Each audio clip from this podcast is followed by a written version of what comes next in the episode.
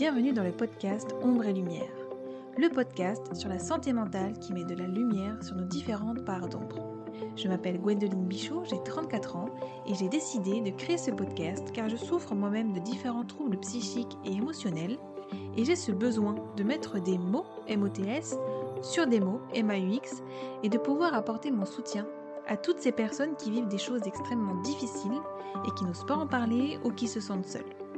Retrouvez-moi chaque jeudi sur toutes les plateformes pour lever le voile sur les troubles de la santé mentale. Parce que ce n'est pas juste dans notre tête et que ce que nous vivons est bien réel, il est important d'exprimer ce que l'on ressent à l'intérieur pour ne plus avoir besoin de faire semblant à l'extérieur. Aujourd'hui, je vais vous parler de la thanatophobie. Qu'est-ce que c'est la thanatophobie? D'où ça vient? Comment cela se manifeste et est-ce qu'on peut en guérir? C'est ce que nous allons voir tout de suite dans ce tout nouveau podcast. Si cet épisode vous plaît et que le podcast de manière générale vous semble pouvoir être utile à d'autres personnes, n'hésitez pas à le partager et je vous invite même à le noter avec la note de votre choix sur iTunes. Laissez-moi un petit like ou un commentaire, je prendrai plaisir à vous lire et à vous répondre. La thanatophobie est une anxiété provoquée par l'exposition à un objet ou une situation liée à la mort. Elle se manifeste par des signes cliniques et elle conduit souvent à un comportement d'évitement. Il s'agit d'une peur irraisonnée de la mort en général, de la peur de ses proches et de sa propre mort. La thanatophobie est une angoisse très répandue. La plupart des personnes qui la ressentent en ont conscience. En revanche, certaines personnes préfèrent ne pas y penser, voire la nier.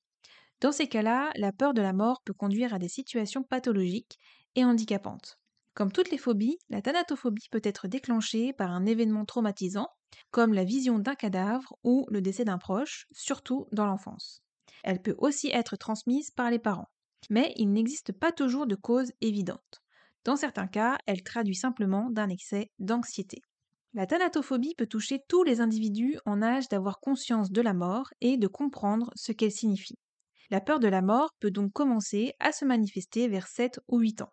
Cette peur est aussi parfois présente de façon déguisée chez des personnes anxieuses qui souffrent d'hypochondrie, peur de mourir d'une maladie, d'agoraphobie, peur d'être en situation de danger et de ne pas pouvoir en sortir vivant, de claustrophobie, peur de mourir étouffé, etc. La thanatophobie peut se manifester par les symptômes suivants. L'évitement de tout ce qui pourrait entraîner, accélérer la mort ou mettre en danger, un sport, conduire ou même sortir de chez soi, l'impossibilité de se rendre dans un cimetière ou dans un hôpital, l'impossibilité de regarder des cadavres, même en photo ou sur un écran, des insomnies par peur de mourir dans son sommeil, une anxiété permanente à l'idée de mourir, des attaques de panique lors de l'évocation ou de la confrontation à la mort, une dépression et un repli sur soi. Comme vous le savez, si vous avez écouté mes précédents podcasts, alors si ce n'est pas le cas, je vous invite à les écouter, si le cœur vous en dit. Je souffre d'hémétophobie, d'agoraphobie, de phobie sociale, de claustrophobie, etc.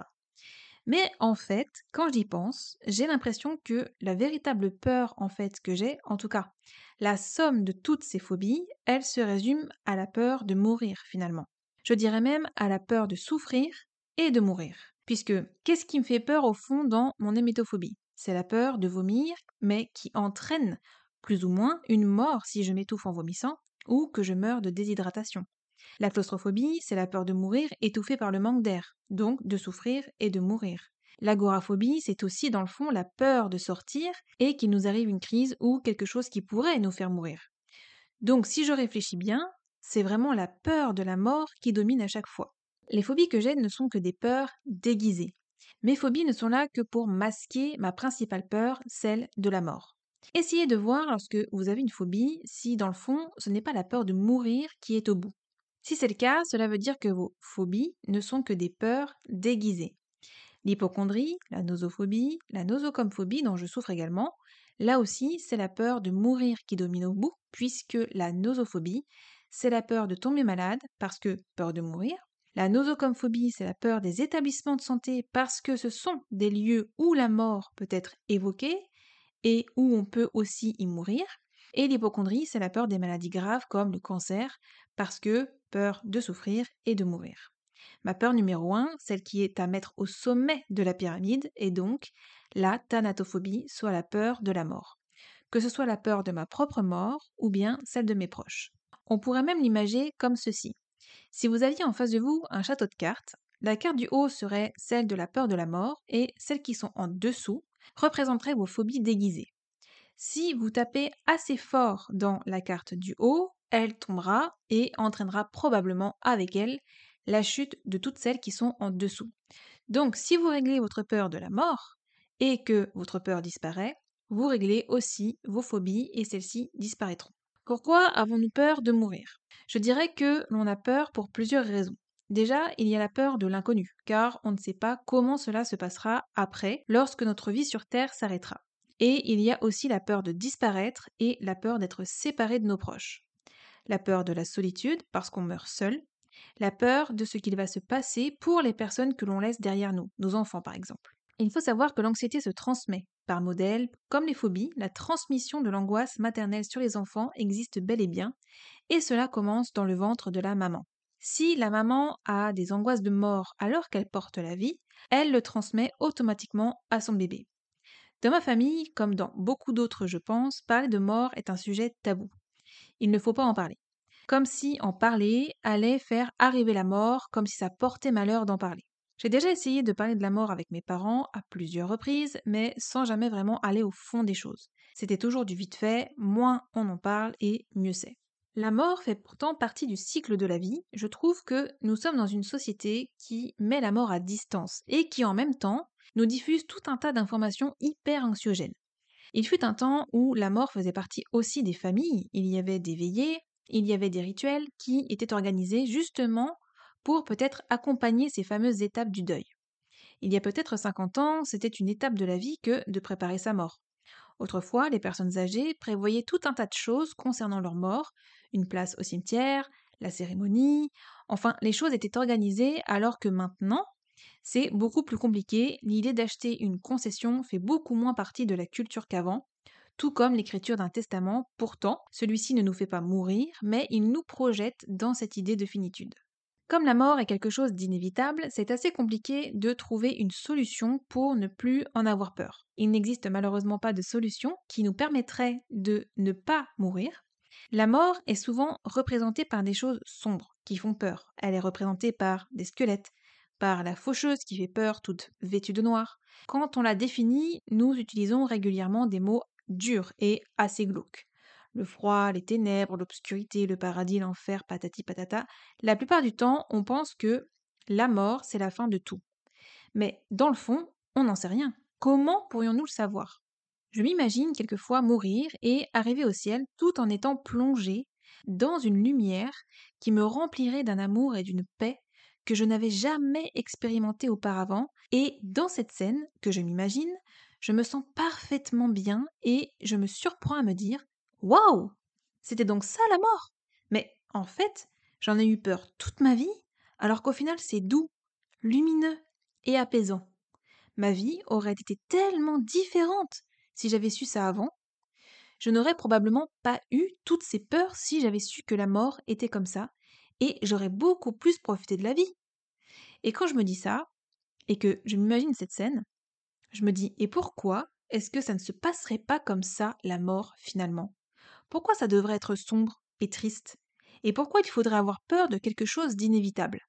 Ça doit arriver, donc ce n'est pas la peine d'y penser, de se ruiner la vie à penser à ça.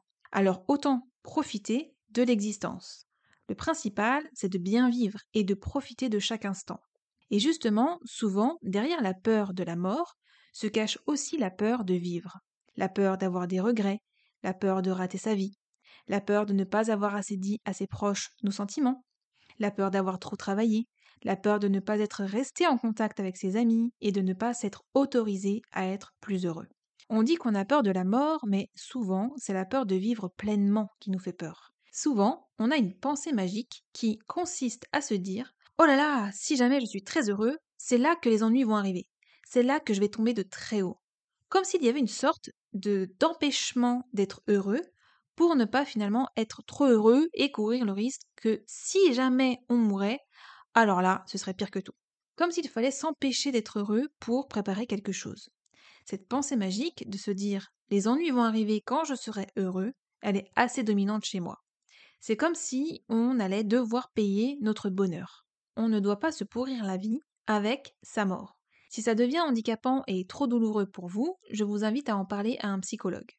Avoir peur de la mort, c'est normal, mais il existe énormément de personnes qui n'en ont pas peur. Ces personnes-là, en général, savent que la mort gagnera un jour et donc elles profitent de la vie, tout simplement, et je pense que c'est une bonne solution que de se concentrer sur sa vie et non sur sa mort.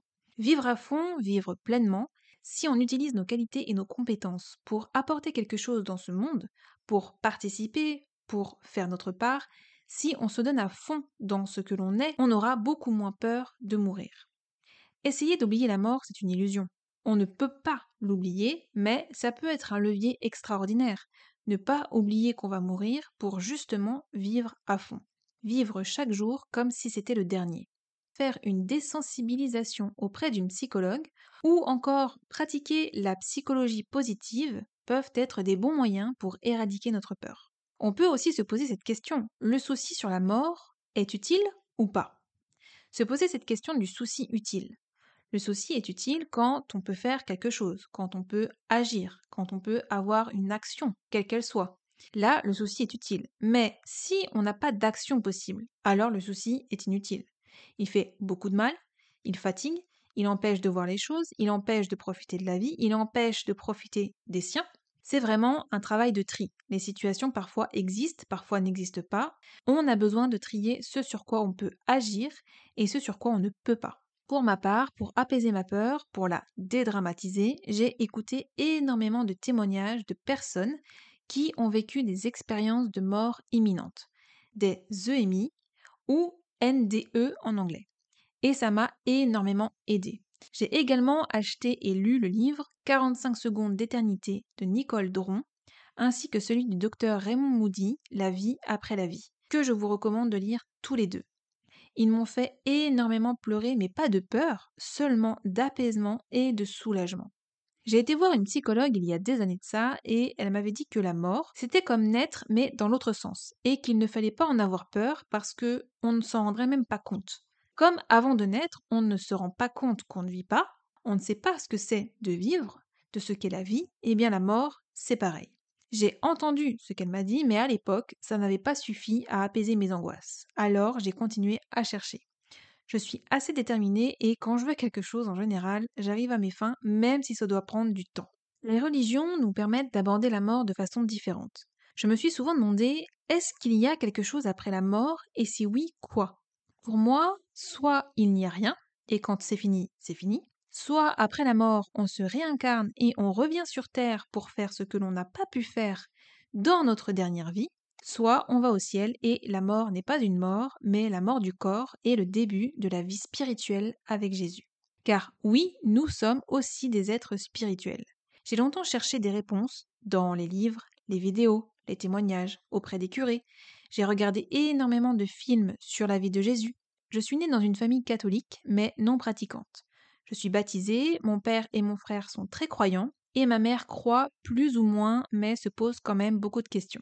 En octobre 2020, j'ai perdu mon chien. Il avait plus de 17 ans et il était tout pour moi. Il est parti un soir entre 18h30 et 19h et dans la nuit qui a suivi, il est venu me voir dans mes rêves.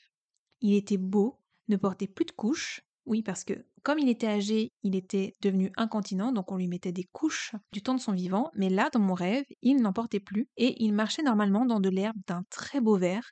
Je dis normalement car sur sa fin de vie, il ne marchait pas très droit, il ne faisait que de tanguer et avait du mal à marcher et à tenir debout. Il glissait beaucoup sur ses pattes. Mais là, il était en parfaite santé et me regardait droit dans les yeux. C'était sa façon à lui de me dire Ne t'inquiète pas pour moi, regarde, je vais très bien. Sois tranquille, je suis en paix. Le lendemain matin, j'ai dit à mon mari que mon chien était venu me voir dans mes rêves pour me faire comprendre que tout allait bien pour lui et qu'il était bien non seulement physiquement, mais aussi là où il se trouve. Je vous ferai un podcast sur le deuil d'un animal de compagnie car j'ai énormément de choses à dire et je ne peux pas tout vous dire dans le podcast d'aujourd'hui car ça serait beaucoup trop long. Trois mois plus tard, encore dans mes rêves, j'ai rêvé de la maman de ma meilleure amie. Elle m'a pris dans ses bras et m'a remercié d'être une super amie pour sa fille. Dans mon rêve, c'était le jour de son enterrement. Tout le monde était habillé en noir et toute sa famille était là. Le lendemain matin, nous avons reçu un message du mari de ma meilleure amie pour nous dire que sa maman était décédée. Je n'en croyais pas mes yeux. Je le savais déjà car sa maman était venue me voir pour me dire au revoir et pour me donner un message en rapport avec sa fille. Depuis ces deux expériences, je crois réellement qu'il existe quelque chose après la mort. Je suis sûre à 1000% qu'il y a un après. La mort est seulement la mort du corps, mais le début de quelque chose d'autre. C'est pourquoi j'ai décidé de me rapprocher de ma religion. Moi-même, je ne croyais pas spécialement en Dieu, je me disais juste qu'il devait exister quelque chose de plus grand que moi, et c'est tout. Mais en continuant mes recherches, je me suis rapprochée de Dieu. Je vous ferai un podcast pour vous raconter comment et pourquoi je me suis rapprochée de Dieu et sur comment il m'a relevé. J'entretiens une relation avec lui chaque jour et cela m'apporte un grand soulagement. Depuis, j'avoue que j'ai un peu moins peur de la mort. Par contre, j'ai toujours peur de vivre, alors je continue à travailler sur moi avec l'aide de Dieu. Je sais que nos proches disparus sont toujours là, même si nous ne les voyons pas. Je sais que mon chien m'attend au ciel et que lorsque je mourrai, je le retrouverai. Il courra vers moi et me sautera dessus pour m'exprimer sa joie de me retrouver. Il continue de venir me voir de temps en temps dans mes rêves. Bizarrement, un jour où j'ai profondément sombré et où j'ai eu envie de partir le rejoindre au ciel, il est venu me voir dans mes rêves alors que ça faisait un long moment qu'il n'était pas revenu me voir et il m'a fait comprendre qu'il ne fallait pas que je fasse ça, qu'il fallait que je reste ici car je n'avais pas fini mes tâches sur Terre, qu'il ne m'a pas oublié et qu'il m'attendrait là-haut. J'ai donc renoncé à mettre fin à mes jours. Pour moi, la mort n'est pas douloureuse et ce n'est en aucun cas la fin de tout. C'est une délivrance où la souffrance n'a plus sa place. Nous quittons notre enveloppe corporelle, mais notre esprit, notre âme, elle, continue de vivre. Elle monte au ciel pour rentrer chez elle. Notre véritable maison est au ciel. Il y a des choses pires que la mort. La mort n'est pas dure, c'est vivre qui est difficile. La vie spirituelle est douce, calme, apaisante, remplie de lumière, remplie de couleurs et de beauté. Les émotions telles que la peur, la haine, la colère, etc. n'existent pas au ciel. Il n'y a que l'amour. Mais cet amour, nous ne le connaissons pas ici. C'est un autre amour, encore plus fort, plus intense. On ne le connaît pas ici sur Terre. Je pense que lorsque notre vie ici sur Terre est finie, nous retournons chez nous, au ciel.